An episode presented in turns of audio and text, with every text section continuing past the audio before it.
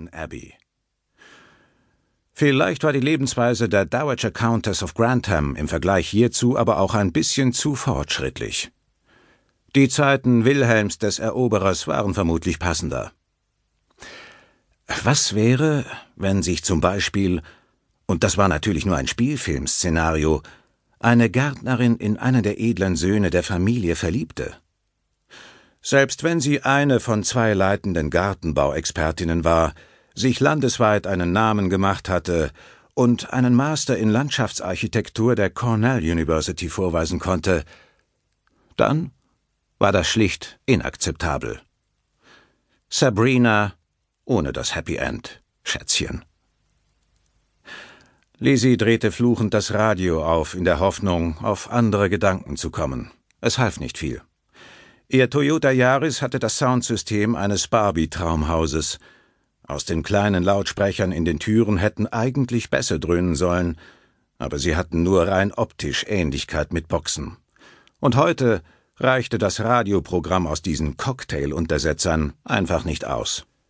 Das Signal eines hinter ihr heranbrausenden Krankenwagens übertönte mühelos das dünne Gesäusel der BBC News. Sie trat auf die Bremse und lenkte das Auto hinüber auf den Standstreifen.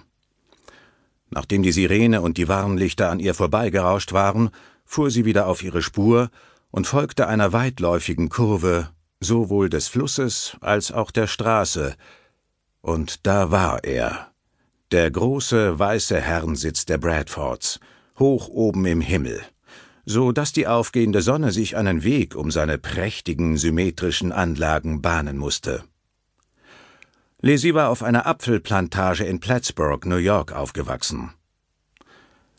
Was zur Hölle hatte sie sich dabei gedacht, als sie Lane Baldwin, den jüngsten Sohn der Familie, vor fast zwei Jahren in ihr Leben ließ? Und warum grübelte sie nach so langer Zeit immer noch über die Einzelheiten nach? Denn es war ja nicht so, als wäre sie die erste Frau, die sich von ihm nach allen Regeln der Kunst hatte verführen lassen.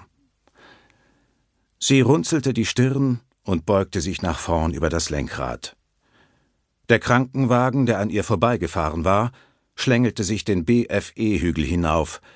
Seine roten und weißen Lichter blitzten durch die Ahornallee. Oh Gott, hauchte Lizzie. Sie betete, dass es nicht die Person betraf, an die sie dachte. Ach komm, sie konnte doch unmöglich so viel Pech haben. Und war es nicht traurig, dass ihr das als erstes einfiel, statt der Sorge, über wen auch immer, der da verletzt war? Sie fuhr am schmiedeeisernen Tor mit Monogramm vorbei, das sich gerade schloss, und nahm knapp 300 Meter weiter eine Abzweigung nach rechts. Als Angestellte durfte sie mit ihrem Fahrzeug ausschließlich und ausnahmslos die Personalzufahrt benutzen. Denn Gott behüte, ein Wagen mit einer UVP von unter 100.000 Dollar könnte vor dem Haus gesehen werden. Mann, sie wurde ganz schön zickig, stellte sie fest. Nach dem Derby musste sie dringend Urlaub nehmen, bevor noch jemand dachte, sie wäre zwei Jahrzehnte zu früh in die Wechseljahre gekommen. Die Nähmaschine unter der Motorhaube des Jahres heulte auf, als Lisi die ebene Straße um den Fuß des Hügels entlang schoss. Zuerst kam das Maisfeld, auf dem der Dünger bereits ausgestreut und untergepflügt war, um es zur Bepflanzung vorzubereiten. Dann folgten die Schnittblumengärten mit den ersten mehr- und einjährigen Pflanzen, die Köpfe der frühen Pfingstrosen dick wie Tennisbälle und nicht dunkler als die errötenden Wangen eines Mädchens. Dahinter lagen die Orchideenhäuser und Baumschulen, noch weiter die Wirtschaftsgebäude mit den Agrar- und Gartenbaugeräten, und schließlich stand da eine Reihe Drei- und Vier-Zimmerhäuschen aus den Fünfzigern. Sie waren so vielfältig und elegant wie ein Set Zucker- und Mehldosen auf einer Risopal-Arbeitsplatte. Lizzie fuhr auf den Bedienstetenparkplatz, stieg aus und ließ ihre Kühlbox, ihren Hut und ihre Tasche mit dem Sonnenschutz im Auto. Dann lief sie zum Gärtner Hauptgebäude hinüber und betrat die nach Benzin und Öl riechende Höhle durch den offenen Zugang links. Das Büro von Chefgärtner Gary McAdams lag seitlich. Die trüben Glasscheiben waren gerade durchsichtig genug, dass sie Licht darin erkennen und sehen konnte, wie sich jemand bewegte.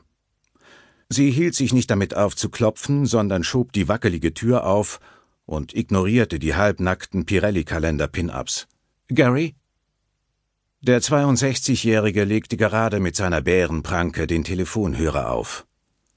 Sie hatte sein sonnengebräuntes Gesicht mit der Baumrindenhaut noch nie so grimmig gesehen. Als er sie über seinen unordentlichen Schreibtisch hinweg anblickte, wusste sie, für wen der Krankenwagen war, noch bevor er den Namen ausgesprochen hatte. Lizzie schlug sich die Hände vors Gesicht und lehnte sich nach hinten gegen den Türpfosten.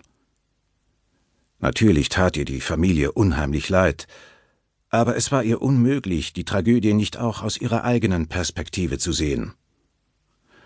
Am liebsten wäre sie irgendwohin verschwunden, um sich zu übergeben. Der eine Mann, den sie nie hatte wiedersehen wollen, würde nach Hause kommen. Es war nur noch eine Frage der Zeit. New York, New York. Komm schon, ich weiß, dass du mich willst. Jonathan Tulane Baldwin linste an der Hüfte vorbei, die neben seinem Stapel Pokerchips lehnte. Euer Einsatz, Jungs? Ich rede mit dir. Ein paar zum Teil bedeckte, aber vollständig unechte Brüste erschienen über dem Kartenfächer in seinen Händen. Hallo. Höchste Zeit, Interesse an etwas anderem vorzutäuschen, egal was, dachte Lane. Schade nur, dass diese Zwei-Zimmer-Wohnung in einem Obergeschoss in Midtown eine rein funktionale Junggesellenbude war. In die Gesichter der letzten der sechs Loser zu blicken, mit denen sie vor acht Stunden zu spielen begonnen hatten, war auch nicht verlockender. Keiner von ihnen hatte irgendeine Fähigkeit unter Beweis gestellt, außer mit den hohen Einsätzen mitzuhalten. Ihre Tells zu lesen, wenn auch nur als Ausweichmanöver, war die Augenanstrengung morgens um halb acht nicht wert. Hallo. Gib's auf, Süße, er hat kein Interesse, murmelte jemand. Jeder hat Interesse an mir. Er nicht. Jeff Stern, der Gastgeber und Lanes Mitbewohner, warf Chips im Wert von tausend Dollar ein. Stimmt's, Lane? Bist du schwul? Ist er schwul? Lane schob die Herzdame neben den Herzkönig, rückte den Buben neben die Dame. Hätte das geschwätzige Busenwunder am liebsten vom Tisch gewischt. Zwei von euch haben nicht gesetzt. Ich bin raus, Baldwin. Das sprengt mein Budget. Ich gehe mit, wenn mir jemand einen Riesen leiht. Jeff blickte über den grünen Filztisch und lächelte. Und wieder bleiben nur du und ich, Baldwin. Ich freue mich darauf, dir das Geld abzunehmen. Lane schob seine Karten enger zusammen. Dein Einsatz. Die Frau beugte sich wieder herunter. Ich liebe deinen Südstaatenakzent. Jeff kniff hinter seiner transparent umrandeten Brille die Augen zusammen. Lass ihn besser in Ruhe, Baby. Ich bin nicht blöd, säuselte sie.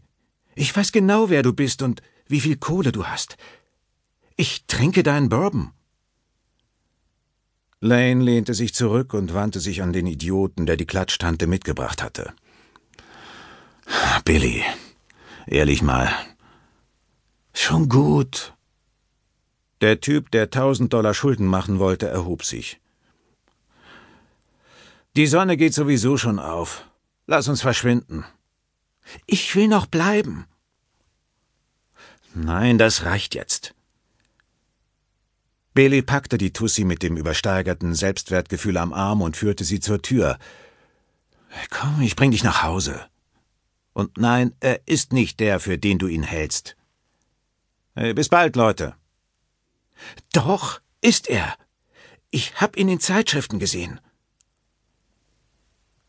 Noch bevor die Tür zuging, stand der andere Typ auf, der völlig ausgeblutet war.